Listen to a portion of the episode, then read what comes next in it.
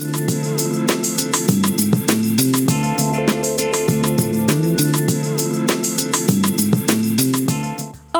Pamela Casanova y quiero darte la bienvenida a este podcast dedicado a difundir temas relacionados con el fascinante mundo del vino. Estoy aquí para guiarte de forma sencilla y entre amigos. Atrévete a preguntar todas las dudas que tengas al respecto, aun cuando creas que son tontas, no lo son. Aquí estoy para guiarte y juntos disfrutar más de todo lo que nos ofrece el fascinante mundo del vino. Comencemos.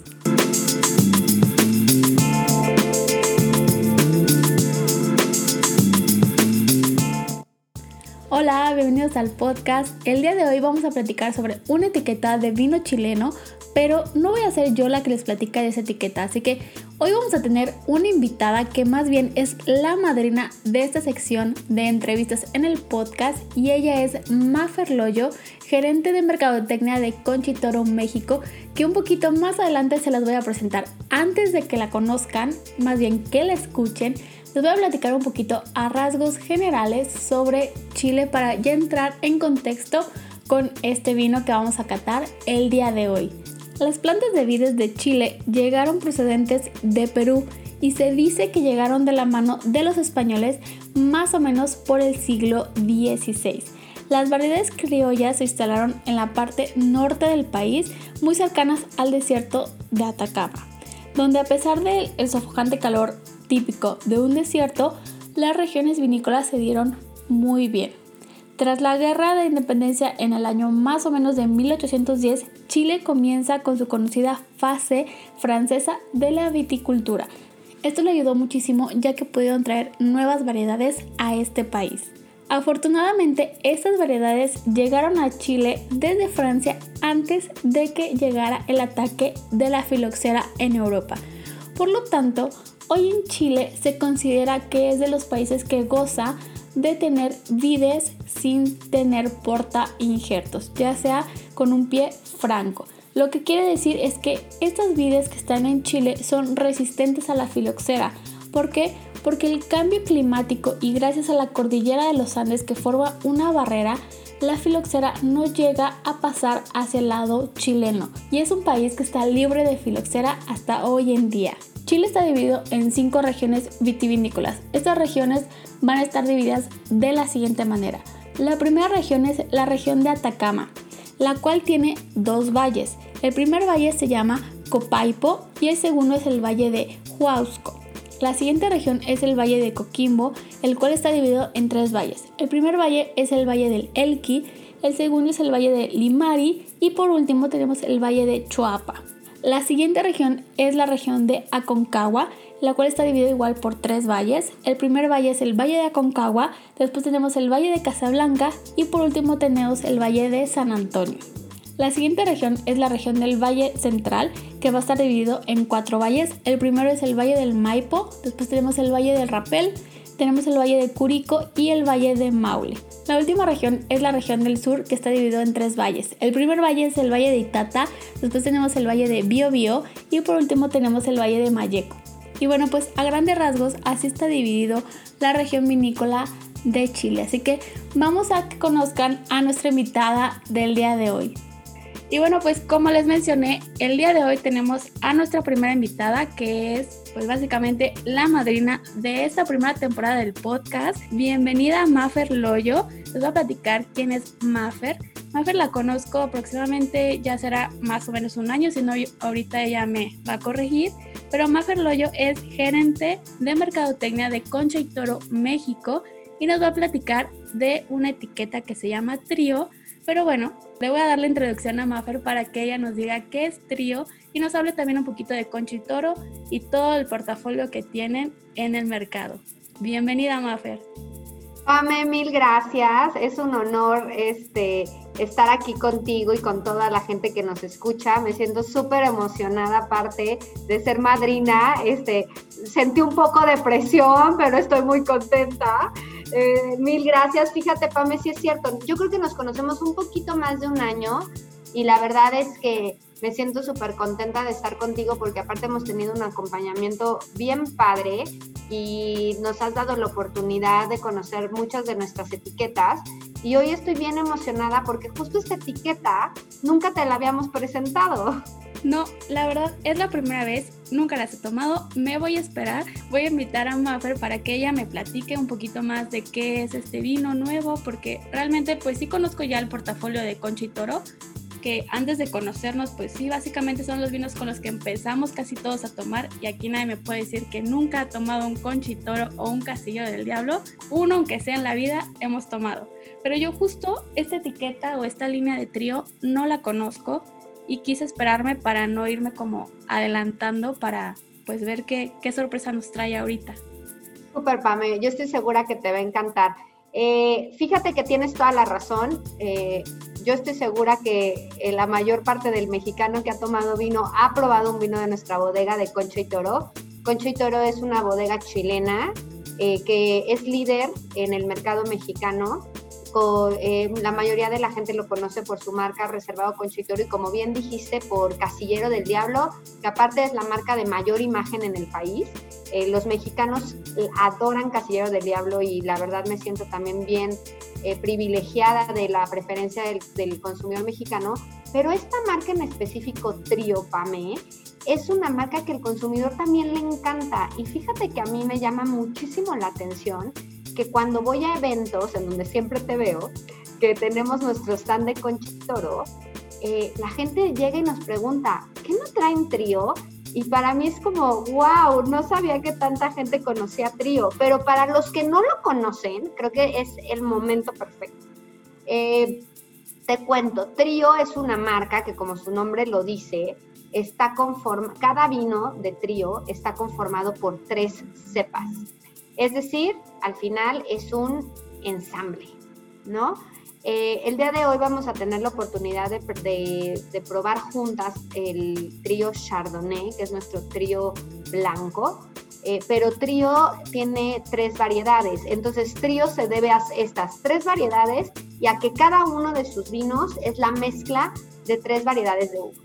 Eh, yo ahorita en el mercado mexicano y en el mundo vemos una tendencia del consumidor a preferir vinos más sencillos, más eh, destacando eh, las notas de fruta, no tanto las barricas. Y vemos una tendencia súper creciente de blends o ensambles. Eh, yo te quiero decir que Trío es mucho antes de esta tendencia. Eh, Trío debe de llevar en el mercado mexicano unos entre 10 o 15 años. Eh, se lanzó en México y es la entrada del portafolio de Concha y Toro a los, a los blends premium. Eh, para describirle un poco la etiqueta a los que nos están escuchando, la etiqueta, si te fijas, eh, dice Trío Premium Blend, justo porque es un premium blend y la etiqueta tiene un diseño alrededor como muy artístico, porque nosotros llamamos a trío el arte de ensamblar. Entonces siempre nos gusta mucho estar platicando de este arte de ensamblar, que Conchitoro empezó hace muchos años y que obviamente hoy ya es un tema mucho más conocido. Claro, y lo que me gusta de Conchitoro es que generalmente todos sus vinos, pues como lo dijiste, son muy eh, versátiles, son muy fáciles de, encontrar, son muy fáciles que la gente los ubique y pues básicamente los encuentras en todos lados. Sí, yo me había fijado ya en el diseño de la etiqueta que básicamente es diferente a todas, o sea, cada línea de, de Conchitoro tiene como su propio diseño, su propia imagen, todo pero no sabía que, era como por el arte de ensamblar, porque como bien lo mencionaste, bueno, hacen el ensamble que hoy en día creo que ahí podemos entrar un poquito en, polémica, porque hoy en día hay, hay, gente que le gustan los vinos de ensamble y a los que son totalmente puristas. Yo, la verdad, estoy como en la mitad, no me desagrada el vino que sea totalmente de una variedad o tener un ensamble. Creo que a veces se agradece que sean ensambles, a mí me gustan y ahorita vamos a probar. Te voy a confesar, lo abrí, pero no lo he probado. Ah, bueno. Lo abrí para servirme ya la copita de vino y tenerla a la mano y no estar ahí a la carrera. Pero ni tan siquiera he olido el vino ni lo he probado. Solo está aquí, frente a mí, esperando al momento en el que podamos irlo descubriendo, pero lo que dijiste está muy interesante y creo que a la gente pues, le va a llamar más la atención o la gente que ya lo conoce pues puede tener como un poquito más de datos para que pues se sienta como más afín con, con el vino que está tomando, con la marca y lo sienta como pues al fin y al cabo más propio, más eh, de tenga una historia, porque generalmente todos tenemos como una historia con alguna etiqueta por algún momento, entonces creo que está muy interesante para que la gente que, que ya lo probó tenga ese dato. Y los que no, creo que en México es muy fácil encontrarlo en supermercados, con ustedes, creo que ya también tienen eh, venta en línea, si quieres, igual les puedes mencionar para que la gente que no sepa que lo puede conseguir en línea, lo sigan en redes sociales, que generalmente tienen ustedes, creo que de jueves a sábado, si no me equivoco, tienen eh, cartas virtuales, entonces invítalos también a la gente para que se unan. Gracias, Pame. Mira, fíjate que una de nuestras ventajas es la verdad, como tú bien dices, la distribución. Es bien fácil encontrar nuestros vinos, los encuentran en todos los autoservicios, en clubes de precio, eh, en especializados como Alianza, eh, y obviamente eh, también lo pueden encontrar en algunos casos nuestro portafolio hasta en las tiendas de conveniencia. Trío no lo van a encontrar en tiendas de conveniencia, pero la verdad es bien fácil de encontrarlo porque en los autoservicios los van a encontrar. nosotros justo, Pam, en este, en este momento de acompañamiento social, porque yo entiendo que el distanciamiento es físico, pero nos empezó a dar una crisis de, no, no, no, no podemos abandonar a nuestros consumidores así. Justo estuvimos haciendo unas catas virtuales eh, por Zoom los jueves y los sábados y repasamos todo nuestro portafolio de Concha y Toro, sobre todo los vinos premium y nos fue súper bien. Esta semana estamos de vacaciones el equipo, nos dimos un descanso. Muy bien. Llevábamos, Pame, 16 capas. Eh, la verdad, súper divertidas. Eh, reiniciamos el sábado, así que los invitamos. Eh, la red social por la que estamos hablando de, estos, de estas catas es SOM bajo Concha y Toro Mex en Instagram. Eh, ahí estamos publicando y sí, Pame, fíjate que después de, creo que todas las empresas tuvimos que adaptarnos a estos nuevos tiempos de manera rapidísima. Concha y Toro, pues siempre a la vanguardia no se podía quedar atrás y estamos vendiendo nuestros vinos en una tienda exclusiva en Mercado Libre. Entonces ahí también los pueden encontrar cuando no queremos salir de casa, cuando no queremos ir al súper, cuando le cuesta trabajo al que está buscando el vino encontrarlo, pues por Mercado Libre lo pueden encontrar también. Perfecto, pues ya a los que les interese comprar el vino por Mercado Libre, les pueden escribir por Instagram y tal vez ahí ya les mandan el link o les dicen cómo encontrarlo. Y si no, pues me preguntan a mí y yo les pregunto a ustedes y la información llega porque llega a quien nos pregunte. Exacto, tal cual, tal cual. Perfecto, Majo. Pues, ¿qué te parece sí empezamos a, pues, a conocer a nuestro trío Chardonnay. Me parece perfecto. Eh, te quiero contar en lo que empezamos y eh, Trío tiene eh, estos tres ensambles que yo te decía, que siempre tienen una uva en mucho mayor proporción, que es obviamente quien le va a dar los mayores atributos al vino. En el caso de sus vinos tintos, ambos vinos tintos vienen del Valle del Maule, que está al sur de Santiago. Si ustedes se ubican el mapa de, de Chile, Santiago está al centro y Maule se encuentra al sur. Y este blanco en específico eh, tiene una denominación de origen del Valle de Rapel, eh, que el Valle de Rapel está como a unos 100 kilómetros también al sur de Santiago y es más costero. Eh, que es de donde provienen obviamente nuestros vinos blancos. Entonces, creo que eso es interesante, Pame, porque tú que eres la experta, porque ahí sí yo te dejo a ti.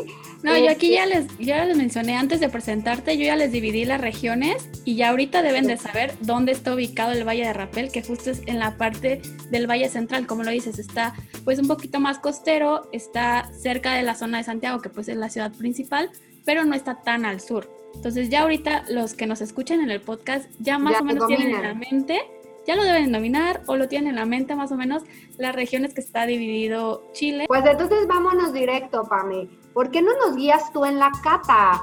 Para que tú me cuentes, tú qué opinas del vino, porque pues yo ya me lo sé y pues claro que yo te voy a hablar maravillas, pero mejor tú que eres la experta aparte.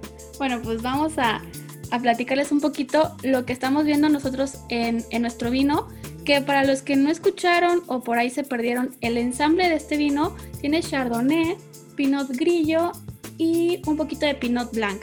El mayor porcentaje es Chardonnay si no me equivoco, tiene como un...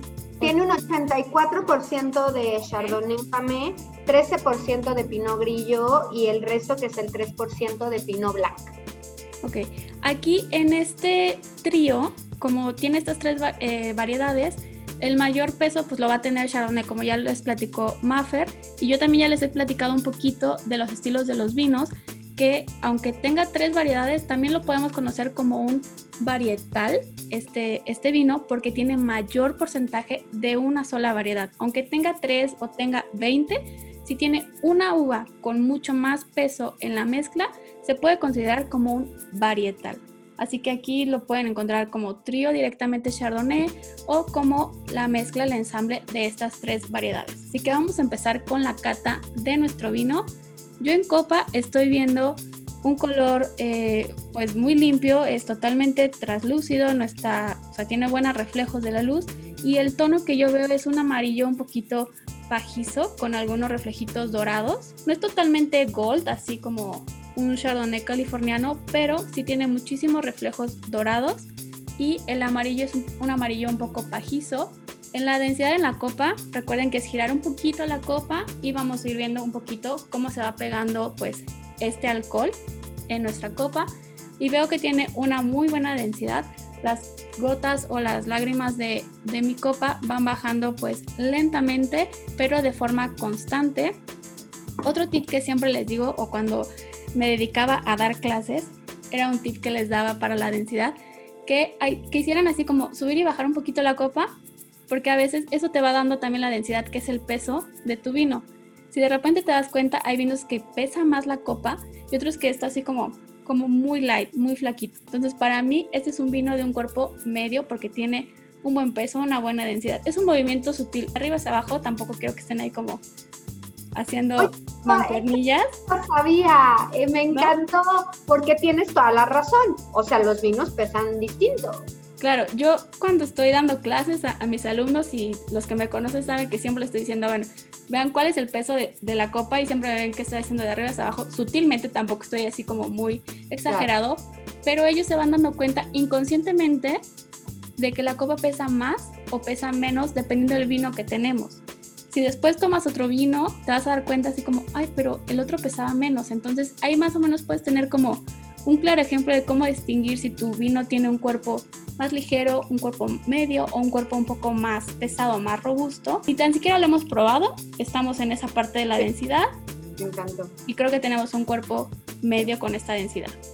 Ahora, en nariz, para mí nariz es muy frutal, ¿eh? O sea, esto ya se me antojó la playita. Totalmente.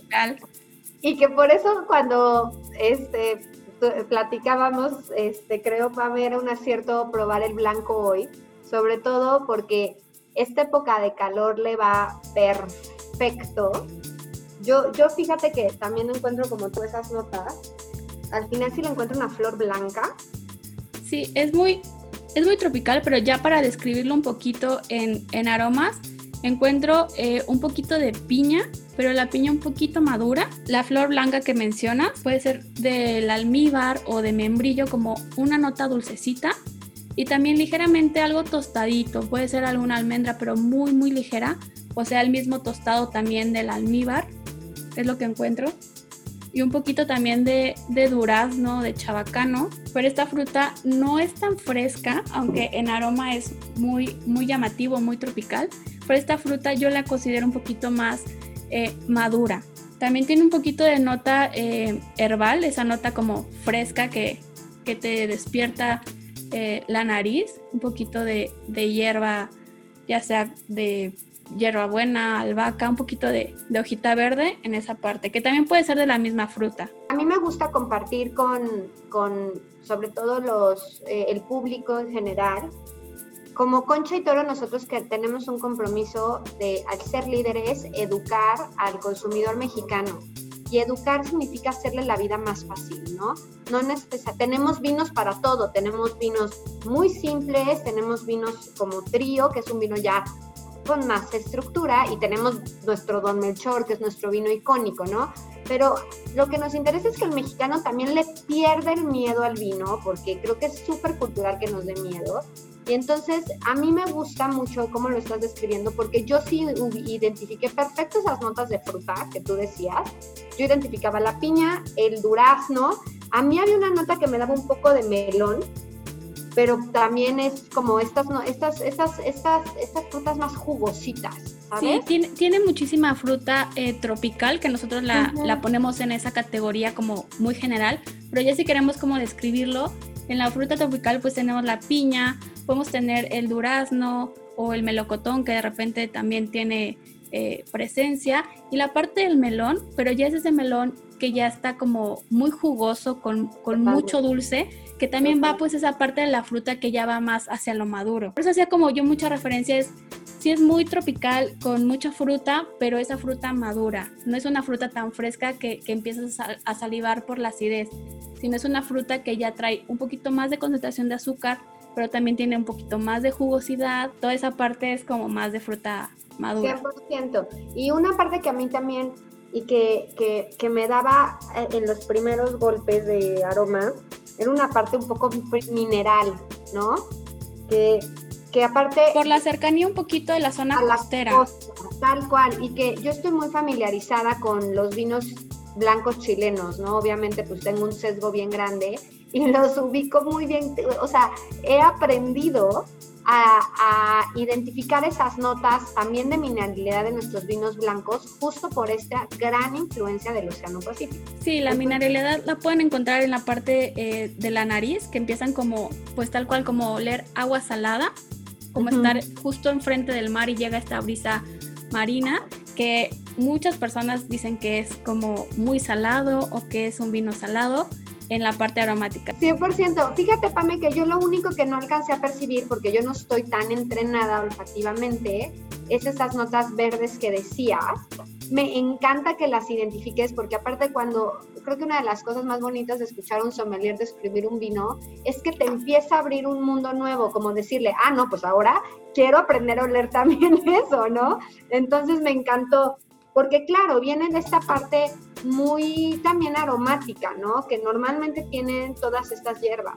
Y otro tip ahí para que no se frustren de repente los demás que nos escuchan, que están probando vino que ojalá y estén tomando con este vino, eh, pues que vayan oliendo todo, todo, todo lo que se vaya poniendo a su alcance cuando vayan al súper, cuando vayan al mercado, que todo, todo lo estén oliendo. Tal vez al principio los van a ver raro, decir, ¿y estos qué están haciendo? ¿Por qué están oliendo todo? Pero todo eso te va haciendo una memoria olfativa, que es como toda tu memoria que tienes en, en la mente. Pues así puedes identificar aromas. Estoy, no puedo estar más de acuerdo y eso es exactamente lo que yo le digo cuando me preguntan mis amigos, ay, ¿cómo, cómo dices? Bueno, pues es que no fue de la noche a la mañana. Aprendes y vas creando esta memoria este, yo que estoy muy especializada en Chile, pues para mí Chile ya es más sencillo, cuando me cambio de, origen empiezo a encontrar aromas bien diferentes, ¿no? Entonces sí, Pame, yo no puedo estar más de acuerdo contigo. Aquí, esta, a mí algo que me encanta del vino y porque así es mi personalidad, si quieres aprender de vino, tienes que ser curioso.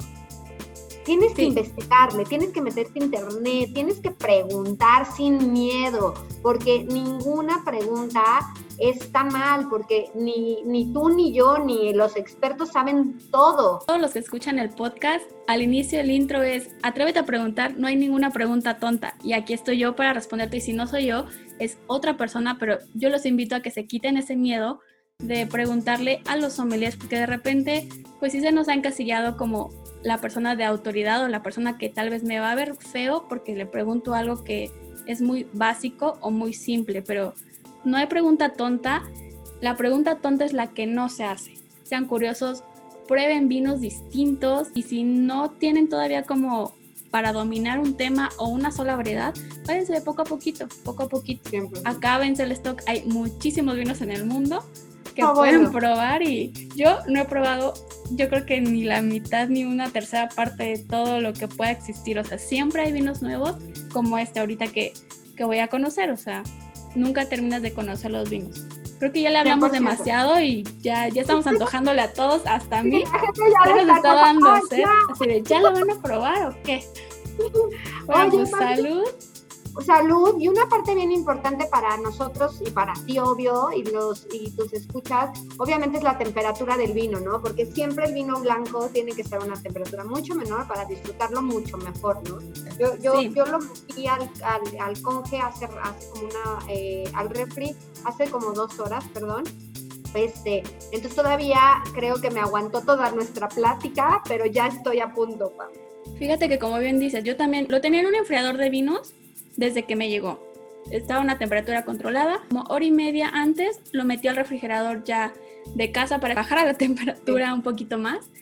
Y justo con el tiempo que llevamos platicando va como perfecto, no se ha calentado, pero pues está perfecto. Creo que ahorita ya ha de andar entre unos 8 o 9 grados, yo creo, el mío. A mí ya se me subió un poquito más, pero sí, 100%, o sea, ahí estoy contigo. Y ahorita que, que, lo probé, eh, me gustó porque a pesar de no estar como totalmente frío, que generalmente pasa con los vinos cuando ya no están tan a, la temperatura sugerida o adecuada, empieza a salir muchísimo el pico de alcohol. y con este no me salió el pico de alcohol. Obviamente se siente que tiene alcohol porque pues es un vino, tiene 13.5 eh, grados de alcohol, entonces obviamente se va a sentir el alcohol, pero no sientes ese vaho que de repente te calienta eh, la garganta. Y me gustó porque tiene una entrada muy ligerita, muy sutil, pero el retrogusto está muy interesante porque es muy, muy permanente. O sea, no sé cuánto tiempo pasó, como un minutito más o menos de que tome el vino y sigo teniendo este retrogusto en la boca y es totalmente la fruta tropical, la fruta madura.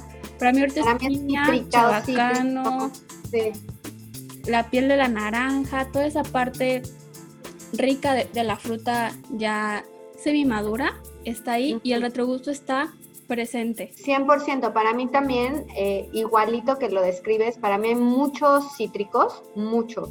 Eh, la lima, que para mí es eh, que los mexicanos entre la pelea universal del limón y la lima, eh, me da una risa porque cuando describimos vinos es una confusión absoluta, pero a mí sí esta lima que es muy, es mucho más, eh, tiende a ser más dulce, no tan agria.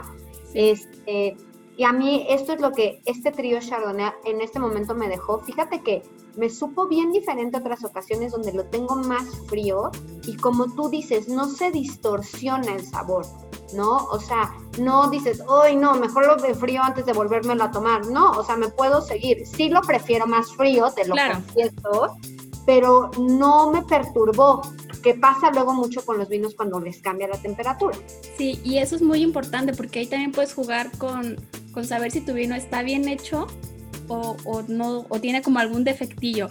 La temperatura te puede ayudar para tapar defectos o para sacar como cualidades. Es como un maquillaje la temperatura. Si lo ocupas a tu favor, siempre va a ser beneficiosa. Si está en tu contra, puede ser el vino excelente en la temperatura perfecta, pero nada más lo sacas de su temperatura ideal y Dios mío no te quieres enterar qué está pasando en ese vino. Entonces, también puede ser un, un buen experimento que, que, la gente se anima a probarlo a la temperatura indicada y que lo deje ahí después y la temperatura se va a elevar y lo vuelve a probar y se va a dar cuenta que es como si estuvieras probando dos vinos totalmente diferentes servidos de la misma botella, simplemente porque la temperatura cambió. Totalmente. Y sabes qué, Pam, ahorita le, le di otro trago, acompañándote, obvio. Aparte es viernes, nos podemos dar el lujo. Exacto.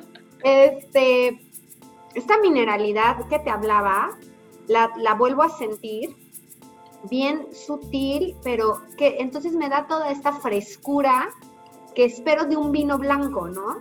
Y que no necesariamente todos los vinos blancos lo tienen. No, y aparte, eh, muchas veces las personas los vinos blancos los prefieren por esta parte más, más fresca, más cítrica. Aquí tenemos un vino totalmente fresco, tiene la mineralidad que mencionas, pero es un vino con un perfil más frutal y más floral. Aquí yo creo que ya saldríamos de, del típico cliché de solamente el vino blanco con mariscos y cosas frescas. Creo que con este trío yo ya le puedo poner algo ya eh, un poquito más elaborado, pero tampoco yéndome al extremo. Te voy a confesar que desde que dije, bueno, vamos a hacer este podcast y vamos a probar el vino, ya sabes que en mi casa siempre hacemos experimentos de comida con los vinos. Así que les dije, bueno, ¿qué les parece si compramos un pollo asado, así tal cual? Pollo al carbón, a las brasas, pollo asado.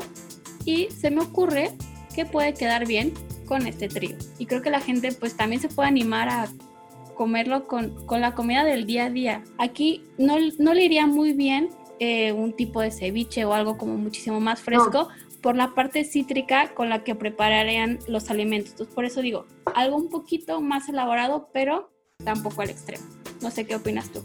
Yo opino exactamente lo mismo. Para mí con un ceviche tronaría mucho por eh, lo ácido y justo porque estábamos hablando de este balance más frutal. Fíjate que yo hasta lo vería con unas flautas de pollo, ¿eh? o sea, todavía esta parte frita que también luego el mexicano nos da miedo, ¿no? Como, no, no sé si te pasa, pero a mí es como, no, pero es que el vino con quesos nada más, con carnes frías o comidas muy sofisticadas. Y para mí es como, no, o sea, el vino puede ir con lo que querramos. O sea, uno, para mí es un buen vino de copeo, quiero confesarte.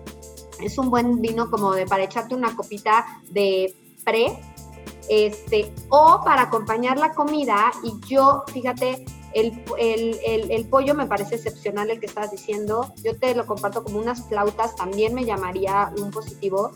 Puede ser sushi, obvio, ese es más obvio, pero hasta lo veo con una pasta, con algún hasta podría ser con un queso muy ligero, ¿sabes? No, no estoy hablando de, salsas de quesos muy elaborados. No, un, una pasta con salsa cremosa de queso, tal vez un queso Gouda o algo así. O unas eh, bolitas de, mozzarella, tal vez, para que se vaya ahí derritiendo algo suavecito. Pero la parte cremosa le va muy bien porque tiene muchísimo más porcentaje de chardonnay, entonces ahí va a ir perfecto.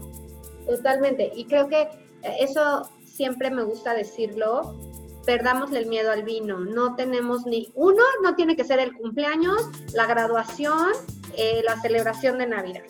Eh, puede ser cualquier ocasión, como tú y yo, yo Exacto. Hace, rato comida y estoy feliz de, de tomarme mi copita post comida porque es un acompañamiento, ¿no? Entonces, y creo que trío, aparte del Chardonnay, este, el, el, Merlot y el Cabernet, pueden darles también esta tranquilidad de que es un buen vino, una excelente calidad como todos nuestros vinos, pero que aparte son fáciles, ¿no? No tienen esa complejidad.